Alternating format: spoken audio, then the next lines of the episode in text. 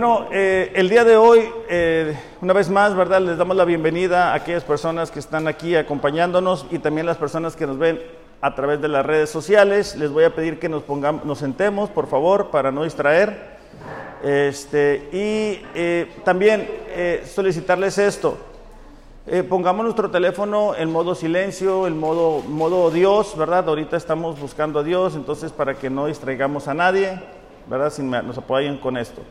Estamos en, en, la serie de Avivamiento Espiritual y hemos estado recorriendo las diferentes cartas que Jesucristo les envía a estas iglesias que son que fueron iglesias físicas, pero que también son prototipo de iglesias y de cristianos.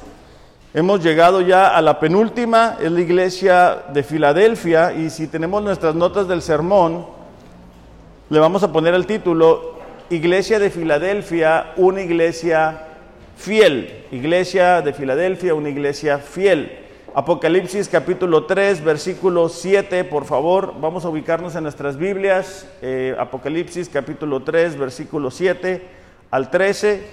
Dice, escribe al ángel de la iglesia en Filadelfia. Hemos dicho, ¿verdad?, que estas cartas eran recibidas por los ancianos, por los pastores de estas iglesias. Dice, el santo, el verdadero, el que tiene la llave de David, el que abre y nadie cierra, y cierra y nadie abre, dice esto. Yo conozco tus obras, por tanto he puesto delante de ti una puerta abierta que nadie puede cerrar. Aunque tienes poco poder, has guardado mi palabra y no has negado mi nombre. Por tanto, yo entregaré a aquellos de la sinagoga de Satanás que se dicen ser judíos y no lo son, sino que mienten. Yo haré que vengan y se postren a tus pies y sepan que yo te he amado. Porque has guardado la palabra de mi perseverancia, yo también te guardaré de la hora de la prueba. Esa hora que está por venir sobre todo el mundo para poner a prueba a los que habitan sobre la tierra. Versículo 11, vengo pronto, retén firme lo que tienes para que nadie tome tu corona. Al vencedor le daré, perdón, le haré una columna en el templo de mi Dios y nunca más saldrá de allí. Escribiré sobre él el nombre de mi Dios y el nombre de la ciudad de mi Dios, la nueva Jerusalén, que desciende del cielo de mi Dios y mi nombre nuevo el que tiene oído, oiga lo que el Espíritu dice a las iglesias. Vamos a orar. Padre, gracias por tu palabra. Te pedimos que esta mañana nos hables a cada uno de nosotros. Padre, no permitas que nada nos distraiga. Ayúdenos a estar enfocados en lo que tú nos has dicho a través de tu palabra y que tiene relevancia para nosotros el día de hoy que el día de hoy podamos salir con la expectativa y con el deseo, el propósito, Señor, de ser como esta iglesia, una iglesia fiel. En el nombre de Jesús, amén. Bueno, a diferencia de las otras iglesias, esta iglesia se distingue por su fidelidad y, la carta está compuesta por promesas y por elogios. No hay una sección de reprensión, esta iglesia no tiene algo que eh, Jesús esté mencionando como una reprensión, por el contrario, está llena de elogios y de promesas. Y es muy interesante eh, esta carta porque es lo que nosotros necesitamos buscar ser. Cristianos en los cuales eh, no haya reprensión, sino que podamos vivir dentro de la voluntad de Dios y experimentando la voluntad de Dios. Como ha sido en las otras cartas, Jesús se identifica como aquel que está escribiendo la carta, primero que nada dice el santo. Es decir, Jesús se está identificando como alguien que no tiene relación con el pecado. De hecho, Pedro 1.15 dice así, sino que así como aquel que los llamó es santo, así también sean ustedes santos en toda su manera de vivir. La identificación de Jesucristo como el santo es la confirmación de su deidad, de su divinidad, de que Él es Dios también. Entonces Él comienza diciendo el santo, después dice el verdadero, Esta palabra es aletinos en el griego original y denota algo que es genuino, que es auténtico y que es real. Mientras avance el tiempo, eh, nuevas ideas surgen, nuevos pensamientos y nosotros debemos de basar nuestra vida, nuestras decisiones en lo que es verdadero. Entonces Jesús aquí se identifica como el que es santo, es decir, apartado del pecado, pero también como el que es verdadero, es decir, algo que es genuino, algo que es real. También dice que es el que tiene la llave de David. La la palabra llave en las escrituras representa la autoridad, es decir, es alguien que tiene el control de las circunstancias, el control de lo que está sucediendo. Los martes estábamos llevando un estudio acerca de la providencia de Dios y hablábamos cómo Dios en su providencia permite que circunstancias pasen, que sucedan para cumplir su propósito, pero que Él es el que está en control. Después dice que Él abre y ninguno cierra. Y cierra y ninguno abre. Entonces aquí Jesús está identificando como aquel que es omnipotente, es decir, que lo puede todo. De hecho, Isaías 43:13, lo buscamos por favor, Isaías 43:13. Dice, lo que yo hago, ¿quién lo estorbará? Nadie puede cerrar las puertas del reino ni las bendiciones si Dios las mantiene abiertas. Nadie puede lograr que se abran las bendiciones si Él las tiene cerradas. Entonces Jesús se identifica como el santo, el verdadero, el soberano, el omnipotente. Y comienza esta carta, una vez habiéndose identificado a la iglesia de Filadelfia, comienza esta carta con una serie de elogios y vamos a ver que, está el elogio y como consecuencia la promesa, y luego está el elogio y como consecuencia la promesa. Versículo 8 de Apocalipsis dice, yo conozco tus obras, por tanto he puesto delante de ti una puerta abierta que nadie puede cerrar. Aunque tienes poco poder, has guardado mi palabra y no has negado mi nombre. Fíjese eh, los elogios que Jesús hace. Dice, tienes poco poder. E, e, eso no es algo negativo y ahorita lo vamos a explicar. Después dice, has guardado mi palabra, es decir, obediencia. No has negado mi nombre, eso nos habla de lealtad o fidelidad. Versículo 10 dice, porque has guardado la palabra de mi perseverancia, es decir, esta iglesia era perseverante.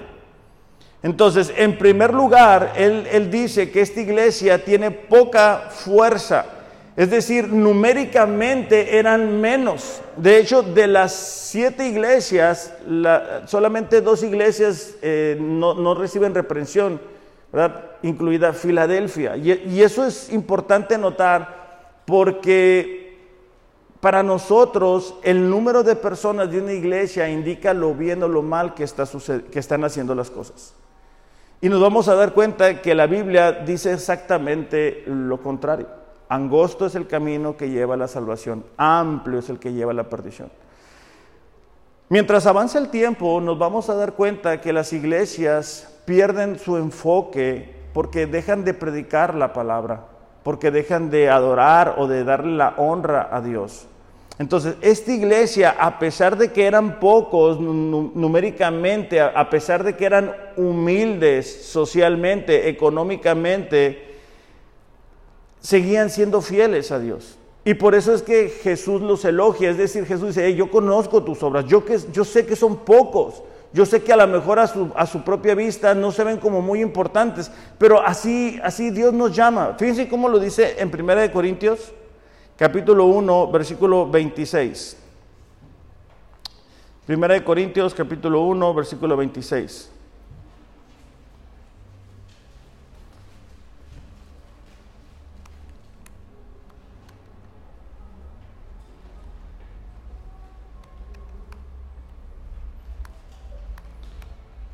Dice, recuerden, amados hermanos, que pocos de ustedes eran sabios a los ojos del mundo o poderosos o ricos.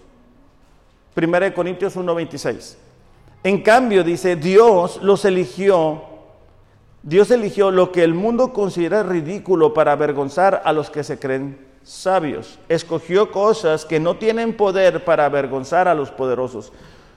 Es decir, Dios busca lo que el mundo considera de poca importancia, de poco valor, de poca inteligencia, para tomar a esa persona y convertirla en un reflejo de Cristo Jesús, de tal manera que la honra y la gloria sea, solamente para Él. Para que cuando la gente nos vea diga, ¿a poco eres tú el que antes era esto? Mira cómo has cambiado, o sea, mira qué, qué diferencia ahora que estás en Cristo. Entonces, esta iglesia estaba siendo elogiado porque numéricamente eran pocos, a lo mejor ellos creían que no tenían mucha influencia en la ciudad, pero sí la tenían. De hecho, Pablo en, su segunda carta a los Corintios, capítulo 12, versículo 10,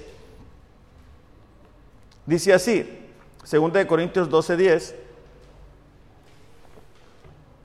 dice, por lo cual, por amor a Cristo me gozo, me gozo, perdón, en las debilidades, en afrentas, en necesidades, en persecuciones, en angustias, porque cuando soy débil, entonces soy fuerte. Es decir, cuando somos conscientes de nuestra debilidad, cuando somos conscientes de lo incapaces que somos para que las cosas funcionen, para que las cosas resulten, entonces es que experimentamos de la gracia de Dios y podemos ser fortalecernos.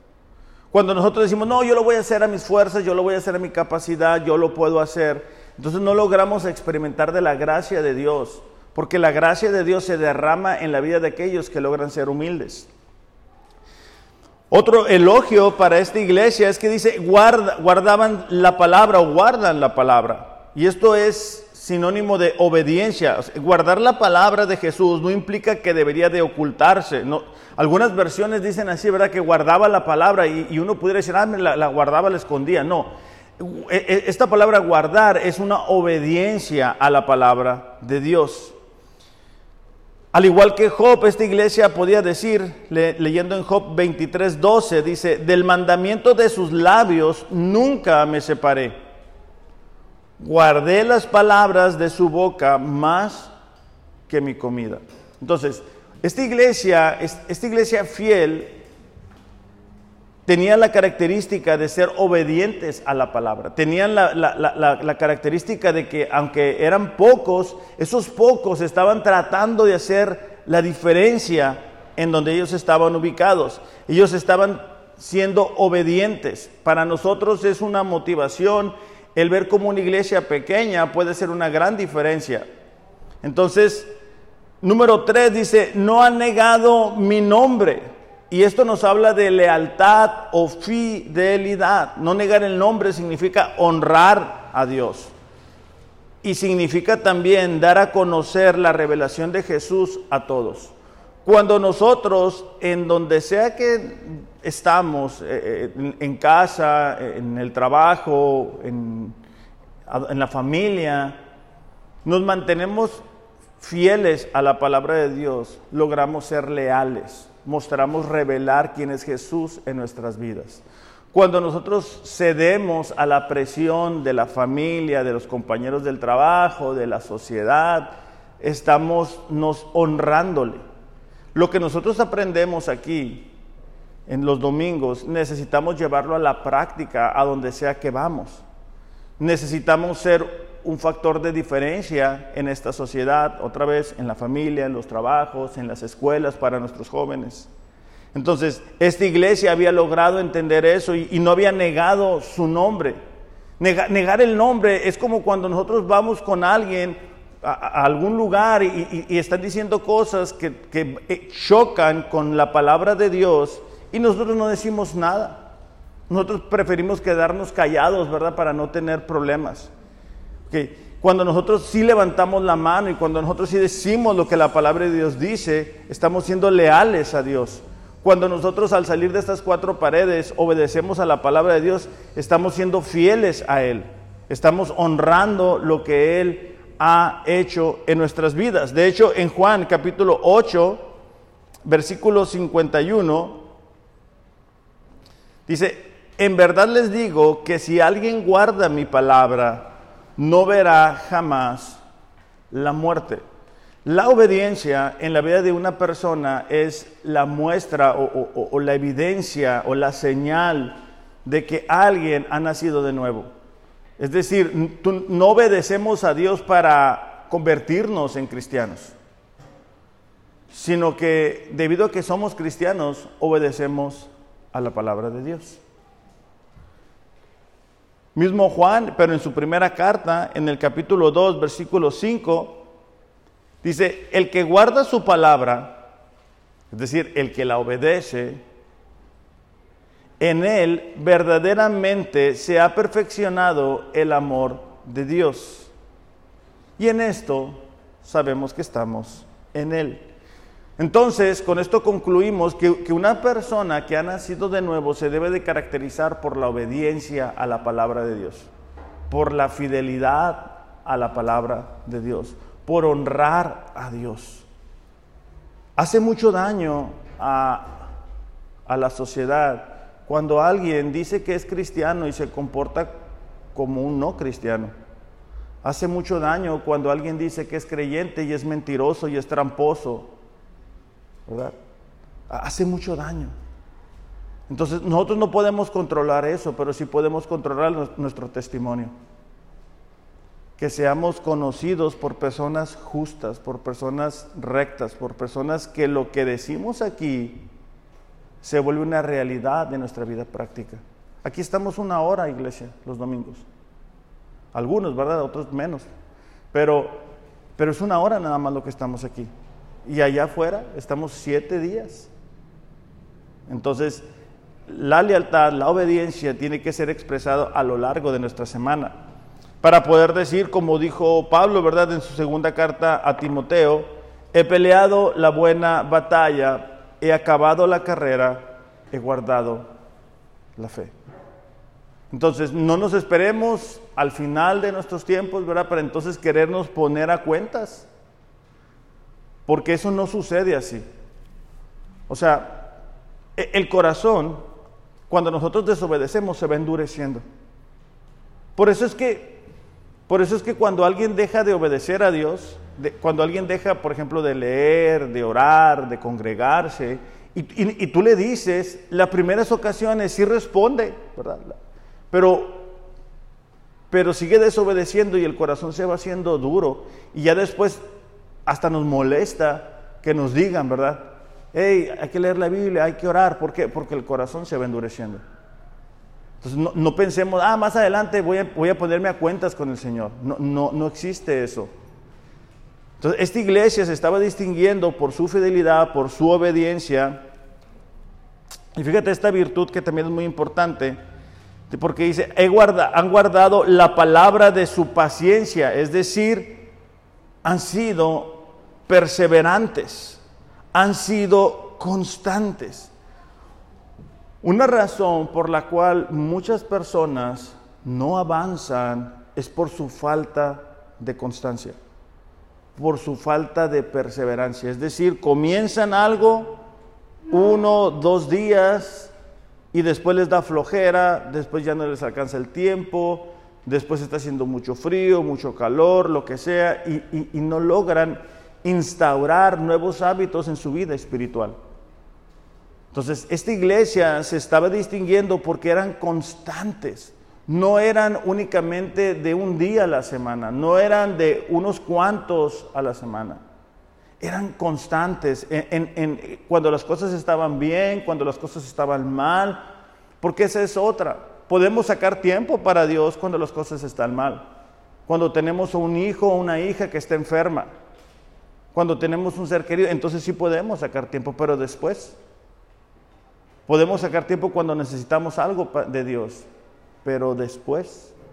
Entonces, e, e, e, la constancia es lo que permite que el carácter de Cristo se forme en nosotros. Fíjate cómo lo dice Hebreos capítulo 12, versículo 2, por favor. Hebreos 12.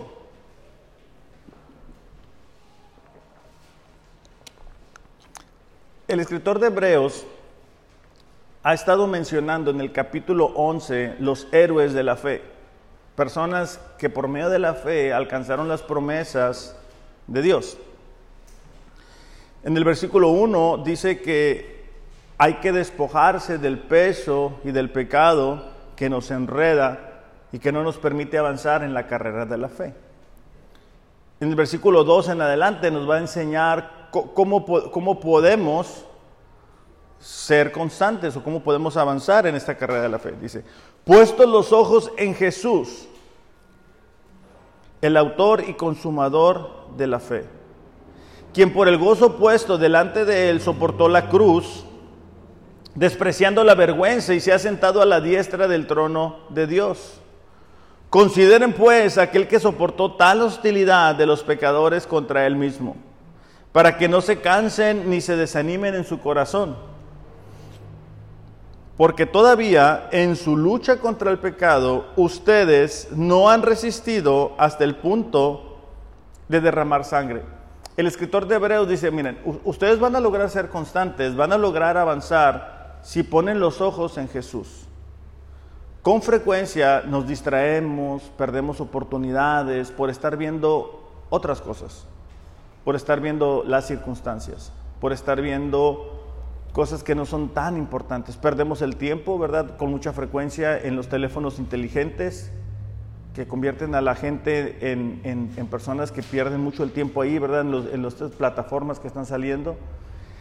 Entonces, pero cuando nosotros ponemos los ojos en Jesús, podemos ver su ejemplo, podemos considerarlo, podemos ver lo que a Él le costó el, el sacrificio por nuestros pecados. Si tú crees que has experimentado una injusticia, mira lo que pasó con Jesús. Él no cometió pecado. Él, fue golpeado, crucificado por nuestros pecados.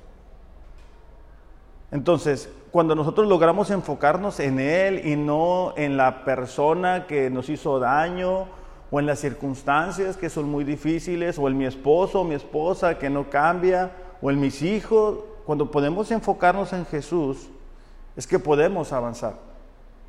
Entonces, e, esta iglesia estaba avanzando porque eran constantes.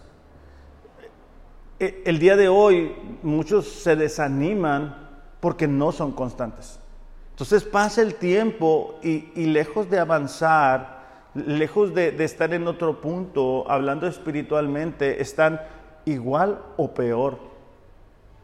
Y es, y es, es, es, es desesperante. O sea, es frustrante decir, ¿sabes qué? Ha pasado tanto tiempo y estoy igual o estoy peor. O sea, sí, la verdad dan ganas de tirar la toalla, porque entonces, ¿cuál es el, caso? Pero, pero, la respuesta no es tirar la toalla. La respuesta es buscar los ojos de Jesús y seguir su ejemplo. La, la respuesta es, es en día a la vez buscar ser constantes. Si no estamos leyendo, por ejemplo, la Biblia y, el día de hoy queremos comenzar a leer la Biblia tres horas porque tenemos tres meses que no la leemos, no vamos a poder. Empecemos poco a poco, empecemos con 15 minutos, empecemos con 20 minutos. Si tienes mucho tiempo que no oras a Dios, no vas a poder, como Daniel, ¿verdad? Que oraba tres veces al día. Empieza con 10 minutos, con 15 minutos, poco a poco, siendo constante. Entonces, Jesús es nuestro ejemplo para vivir la vida cristiana. Jesús es el que nos habilita. Y hay una verdad que es muy importante y que con frecuencia nos pasa de noche. Y es que Jesús habita en la vida de sus hijos.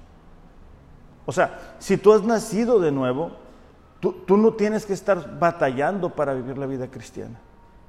Porque el Espíritu Santo, que es Jesús mismo, nos habilita para vivir una vida de obediencia. Por eso es que ya no podemos hacer lo que antes hacíamos, antes, hablando de antes de ser cristianos, y, no nos divierte lo mismo que antes nos divertía, o no podemos hablar como antes lo hacíamos. ¿Por qué? Porque el Espíritu Santo está dentro de nosotros.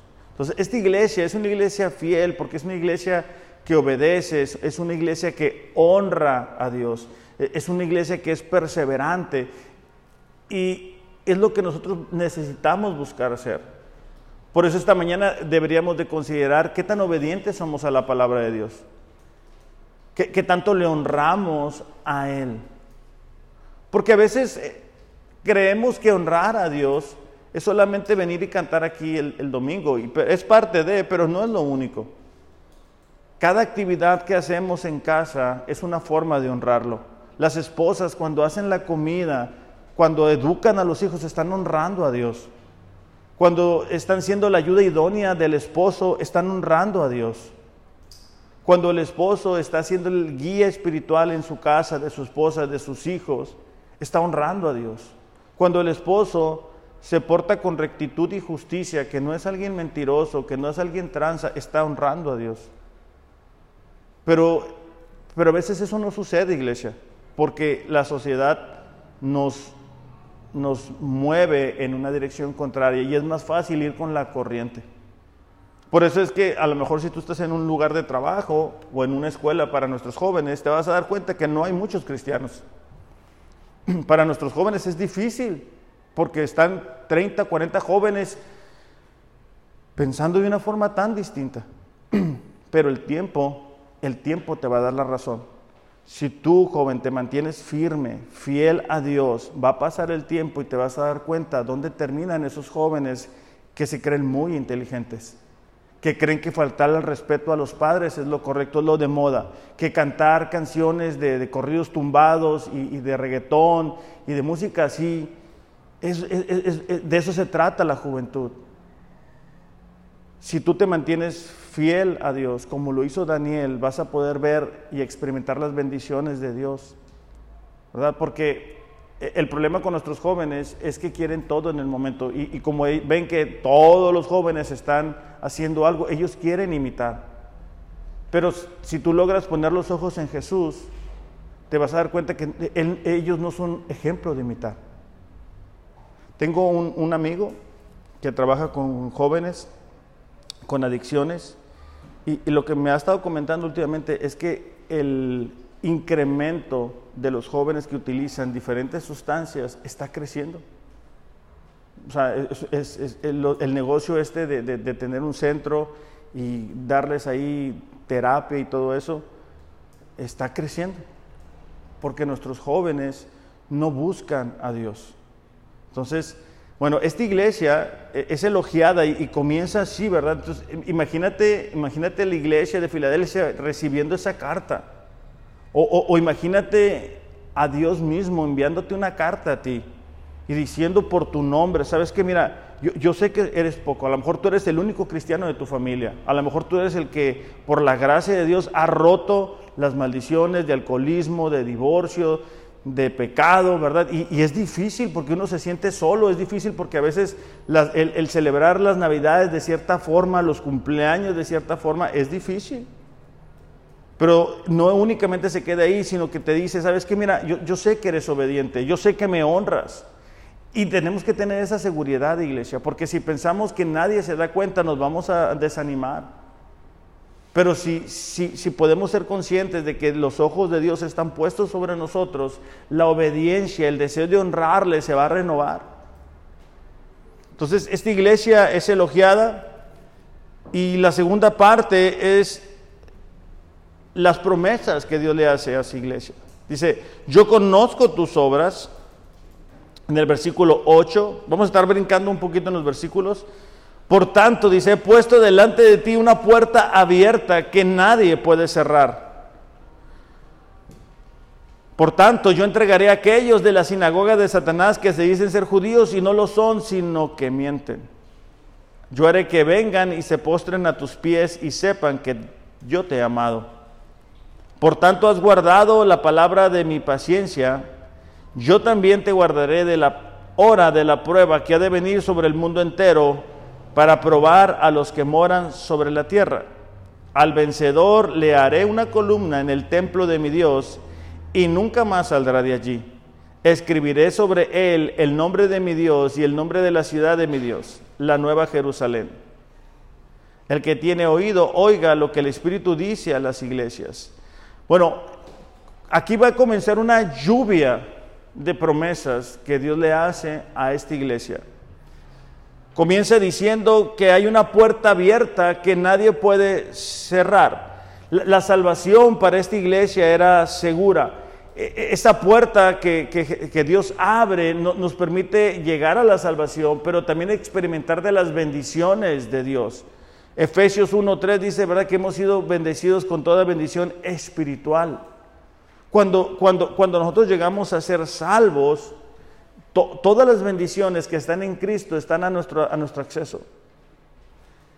Y son las cosas que solamente Dios puede hacer, incluido en esa puerta abierta que, que Dios promete a la iglesia, son las oportunidades de servicio, son las oportunidades de compartir de nuestra fe. Fíjate cómo lo dice 1 Corintios 16, 8. Primera de Corintios capítulo 16, versículo 8.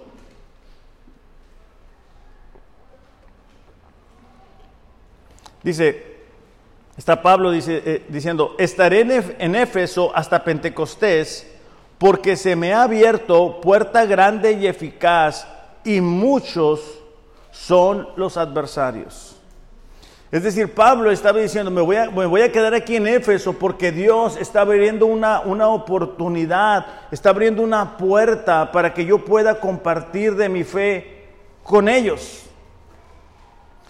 A lo mejor nosotros conocemos o tenemos familia que no conocen a Dios. Y, y, lo que tú necesitas es que Dios abra esa puerta para que tú les puedas compartir de tu fe en Jesús. Que tú les puedas hablar de lo que Dios ha hecho en tu vida. Pero necesitamos estar listos para ver esas oportunidades que Dios abre. Cuando vamos al mandado, cuando vamos a algún lugar, ¿verdad? Y la gente te da, nosotros creemos que la gente nos da esa oportunidad o se da la conversación. Son oportunidades que tenemos que utilizar para compartir de nuestra fe. Pero muchas veces nosotros decimos, pues ve a la iglesia, pues busca a Dios. Y son buenos consejos. Pero la gran comisión que está en Mateo 28, versículos 18 en adelante, Jesús, ¿verdad? Dice que toda la autoridad le ha sido dada y le dice a sus discípulos, por tanto, vayan, enséñenles todas estas cosas, enséñenle, bautícenlos. No les dice, bueno, yo ya me voy, toda la autoridad me es dada. Si alguien te pregunta por tu fe, mándalo a la iglesia. Claro, es más fácil decir, bueno, ve a la iglesia, que es algo bueno, pero nosotros debemos de estar preparados para compartir de nuestra fe. Y esta iglesia estaba experimentando de la gracia de Dios porque puertas estaban abriendo. La segunda promesa dice, yo entrego de la sinagoga de Satanás a los que se dicen ser judíos y no lo son, sino que mienten. He aquí, yo haré que vengan y se posten a tus pies y reconozcan que te he amado. En, la otra, en otra carta anterior, hace una referencia a, las personas que decían ser judíos, es decir, son personas que decían ser creyentes, son personas étnicamente hablando que, que, eran de Israel, pero que no conocían a Dios. Entonces, aquí la promesa es que estas personas, algunas de ellas, a través de la iglesia de Filadelfia iban a poder conocer del Evangelio. Esa es la puerta a la que aquí se está refiriendo. Entonces, esto es, impresionante para nosotros porque quizá hay gente que se burle el día de hoy porque estamos buscando a Dios, porque nos venimos y nos congregamos los domingos, porque leemos la palabra, porque oramos, porque confiamos en Él, porque a pesar de que somos cristianos muchas veces enfrentamos circunstancias difíciles. Bueno, Aquí la promesa que Dios hace para esta iglesia es que Él iba a abrir la puerta de tal manera que uno de ellos iban a reconocer que ellos eran amados por Dios. Entonces, si nosotros logramos, logramos perdón, ser fieles, esas puertas se van a abrir. Esas oportunidades para compartir del Evangelio se van a abrir.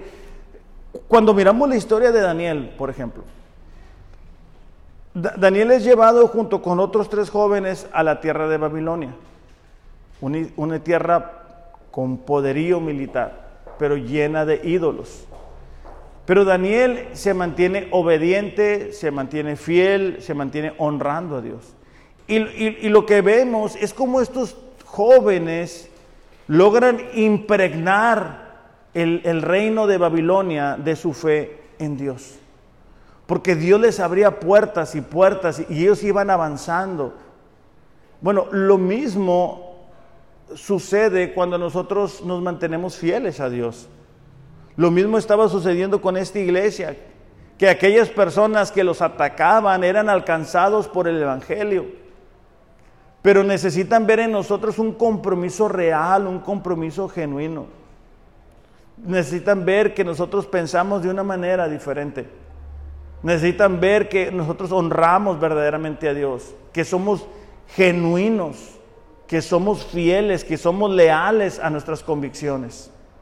Pero si somos inconstantes, ¿verdad? A veces sí somos cristianos, a veces no somos cristianos, en algunas cosas sí somos cristianos, en otras cosas no somos. Bueno, no vamos a lograr impactar a la gente a nuestro alrededor. Fíjate, otra promesa en el versículo 10 dice, por cuanto has guardado la palabra de mi paciencia, yo te guardaré de la hora de la prueba que ha de venir sobre el mundo entero, para probar a los que moran la tierra. E, esta promesa no es únicamente en el momento que ellos estaban viviendo. Esto nos habla de lo que va a suceder muy pronto, que es lo que se denomina en la Biblia el arrebatamiento. La Biblia es clara de que cuando las cosas se estén poniendo muy feas, como se están poniendo muy feas, Jesús viene y lleva junto con él a su iglesia. Y entonces algunos de los que se queden van a decir, con razón el pastor me decía, lee la Biblia, ora, busca a Dios. Y ese momento, familia, es un momento en el que tú no quieres estar aquí.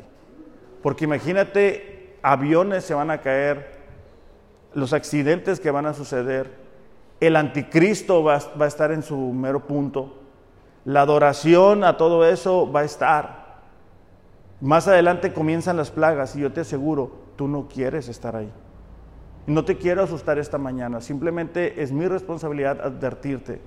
Porque eh, eh, aquí no está hablando de una amenaza, aquí es una promesa que Dios le está dando a la iglesia y nos da a nosotros también, de que si somos fieles, nosotros vamos a ser levantados o arrebatados para no pasar por cuando las cosas se pongan aún peor. Fíjate cómo lo dice 1 Corintios capítulo 15, para que lo tengas en tu Biblia.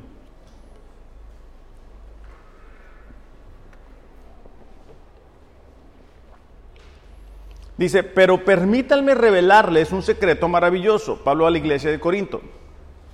No todos moriremos, pero todos seremos transformados. Sucederá en un instante en un abrir y cerrar de ojos, cuando se toque la trompeta final, pues cuando suene la, la trompeta, los que hayan muerto resucitarán para vivir por siempre. Nosotros, los que estemos vivos, también seremos transformados. Pero nuestros cuerpos mortales tienen que ser transformados en cuerpos que nunca morirán Nuestros cuerpos mortales serán transformados de cuerpos inmortales. Entonces, cuando la, siguiente semana vamos a terminar con, las cartas a las iglesias, pero cuando leemos el libro de Apocalipsis, después de la mención que se hace a la iglesia y comienzan los juicios, ya no se hace mención de las iglesias. Es decir, todo parece indicar que en ese momento la iglesia ya no está aquí.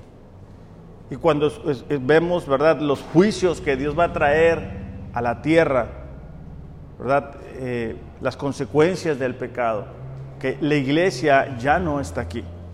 Entonces miramos que la prueba a la que en esta carta Jesús se refiere es una prueba que está en el futuro, que tiene un tiempo definido, pero también nos dice, ¿verdad?, que va a mostrar quiénes son cristianos y quienes no son cristianos. Y va a venir sobre el mundo entero. Fíjate, en el versículo 12 comienza otra serie de promesas. Dice, al vencedor le haré una columna en el templo de mi Dios y nunca más saldrá de allí. Una columna tiene o representa estabilidad, permanencia e inmovilidad. Entonces, la promesa es que los creyentes van a tener un lugar permanente, eterno, en la, en la presencia de Dios. Cuando aquí nos habla, ¿verdad?, de, de esta promesa de ser de hacernos una columna, nos habla de esa promesa de que vamos a estar eternamente con el Señor. Después dice, sobre él ha puesto el nombre de su Dios, y esto significa, déjame te lo leo completo, dice, y nunca más escribiré sobre él el nombre de mi Dios y el nombre de la ciudad de mi Dios. Cuando dice sobre él el nombre de su Dios, esto refleja propiedad, significando que los cristianos pertenecemos a Dios. Es otra promesa. Una vez que nosotros pasamos de muerte a vida, le pertenecemos a Dios. Una vez que nosotros otra vez ya no estemos aquí, por eso es que toda la furia del pecado va a caer sobre el mundo. Después dice, el nombre de la ciudad de mi Dios, la nueva Jerusalén, la cual desciende del cielo. Entonces, esto implica ciudadanía celestial. Pablo en sus cartas frecuentemente hace mención de esto, de que ya no pertenecemos aquí. Mira, si, si, alguien sigue siendo atraído por el mundo, sigue pensando como el mundo piensa, sigue hablando como el mundo piensa, es que es del mundo, es que no ha nacido de nuevo no, no, hay, no, hay, no hay términos medios. O, estamos con el Señor o, no estamos con el Señor. No pensemos que vamos a poder burlar a Dios.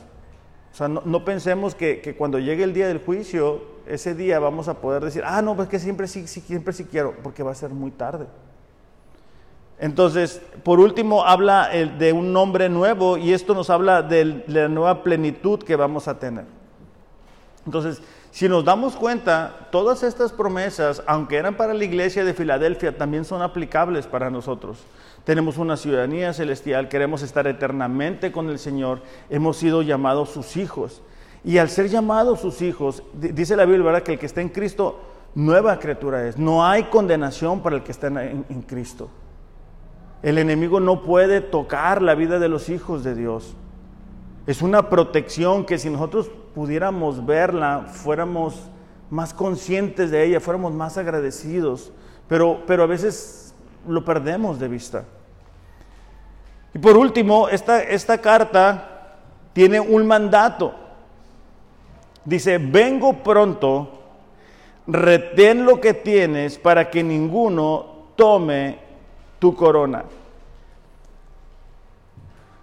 Jesús, a diferencia de otras cartas, el, decir vengo pronto e, era algo que ellos necesitaban escuchar, es algo bueno. Mira, si alguien nos dijera el día de hoy, ¿sabes que Jesús viene? Qué felicidad. Pero si tú no estás en Cristo, qué miedo. Esa es la diferencia. Esa va a ser la diferencia cuando de repente Él venga. A algunos les va a dar miedo y les van a dar otras cosas. Pero los que estamos en Cristo nos va a dar una felicidad porque sabemos que nuestros padecimientos, nuestro lloro, la enfermedad ya no existe más. Entonces Él está dando aquí el mandato, la instrucción de perseverar. Dice, retén lo que tienes para que ninguno tome tu corona. Colosenses, y con esto voy a terminar, Colosenses capítulo 1, versículo capítulo 1, versículo 21 al 23 dice, aunque ustedes, dice, antes estaban alejados y eran de ánimo hostil, ocupados en malas obras, sin embargo, dice, ahora Dios los ha reconciliado en Cristo. Antes de ser cristianos, nosotros estábamos alejados de Dios, éramos de ánimo hostil hacia Dios, no queríamos nada con Dios, nos hablaban de Dios y y nos, volteábamos hacia otro lado y estamos ocupados en malas obras. E, e, esas malas obras es el pecado. Cuando, cuando, tú no estás en Cristo, tú estás ocupado en el pecado. Y, y, quieres más, y quieres más, y quieres más. Dice, sin embargo, ahora Dios nos los ha reconciliado, perdón, en Cristo, en su cuerpo de carne, mediante su muerte, a fin de presentarlos santos, sin mancha, irreprensibles delante de Él. Esto, dice, Él hará si en verdad permanecen en la fe, bien cimentados y constantes, sin moverse de la esperanza del Evangelio que han oído. Entonces, Aquí la, promesa es que, si nosotros logramos ser perseverantes, que si nosotros logramos ser constantes, Él va a cumplir estas promesas. Entonces, iglesia, si tú, si tú estás buscando cómo ser un cristiano de verdad, cómo ser un cristiano fiel, un, cristiano que, logre alcanzar a las personas a su alrededor, es un cristiano de verdad. O sea, un cristiano que solamente llega, se sienta en la silla y no le habla a nadie, no, no comparte con nadie, no le comparte a nadie su fe, no es un cristiano. Se, pagó un alto precio por nosotros, iglesia. Un, alto precio para que nosotros pudiéramos vivir de una manera diferente, para que nosotros pudiéramos alcanzar a otros. Y, mira, si tú miras el ejemplo de los discípulos, tú, tú ves la pasión que ellos tuvieron al ser asesinados como fueron asesinados. No, te conformes con menos, iglesia. No, te sientas cómodo, no te sientas cómoda. No pienses que, ah, bueno, yo ya, estoy en Cristo, ya, ya, ya lo demás es lo de menos. No, sí, sí hay de más. Porque no, no, se pagó por ti para que fueras alcanzado y te sentaras en una silla y no, y no hiciéramos nada más. Se pagó por ti para que tú alcanzaras a otros. No hay otro modelo de cristianismo. No, no, no, no pensemos que el cristianismo es una forma de vivir cómodo. E, esta iglesia estaba siendo relevante de su tiempo, a pesar de que eran pocos, a pesar de que era mucho el pecado, porque ellos eran constantes, ellos eran obedientes, ellos estaban honrando a Dios. Despierta de tu sueño espiritual, o sea, no te sientas cómodo, despierta, o sea, date cuenta, un día vas a estar delante de Dios y vas a rendir cuentas. Y no vas a poder llegar ahí con no tengo tiempo. Andaba ocupado haciendo otras cosas. Sigamos el ejemplo de esta iglesia. O sea, imagínate cómo, cómo fuera nuestra familia, cómo fuera nuestra relación con las demás personas si lográramos ser obedientes, si lográramos honrar a Dios, si lográramos honrar a Dios con la educación de nuestros hijos, con el trato a nuestro esposo, a nuestra esposa, si lográramos honrar a Dios con la manera en que nos desenvolvemos en el trabajo. Eso es lo que esta iglesia estaba haciendo. Y eso es lo que una iglesia verdadera hace. Vamos a orar. Padre, te damos gracias en esta mañana por la oportunidad que nos das de estar aquí. Señor, gracias por este ejemplo de esta iglesia fiel a ti, a tu palabra. Padre, te pedimos, ayúdanos, Señor. Aquellos que están dormidos espiritualmente hablando, Señor, en el nombre de Jesús, te pido, despiértalos. Aquellos, Señor, que están enredados en el pecado y que eso les impide obedecerte, que eso les impide serte leal, Padre, en el nombre de Jesús, trae libertad. Señor, ayúdanos a ser una iglesia fiel.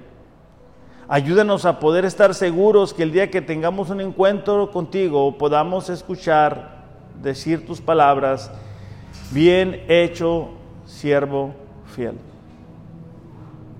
Ayúdanos, Señor, a, a escucharte cada día, a ser conscientes de, tu voluntad, a vivir dentro de ella y de esa manera experimentar de las promesas que tú nos has hecho. En el nombre de Jesús. Amén. Iglesia, que tengan un excelente domingo. Busquen, o busquemos, mejor dicho, este, ser esa iglesia que Dios quiere que seamos, una iglesia fiel.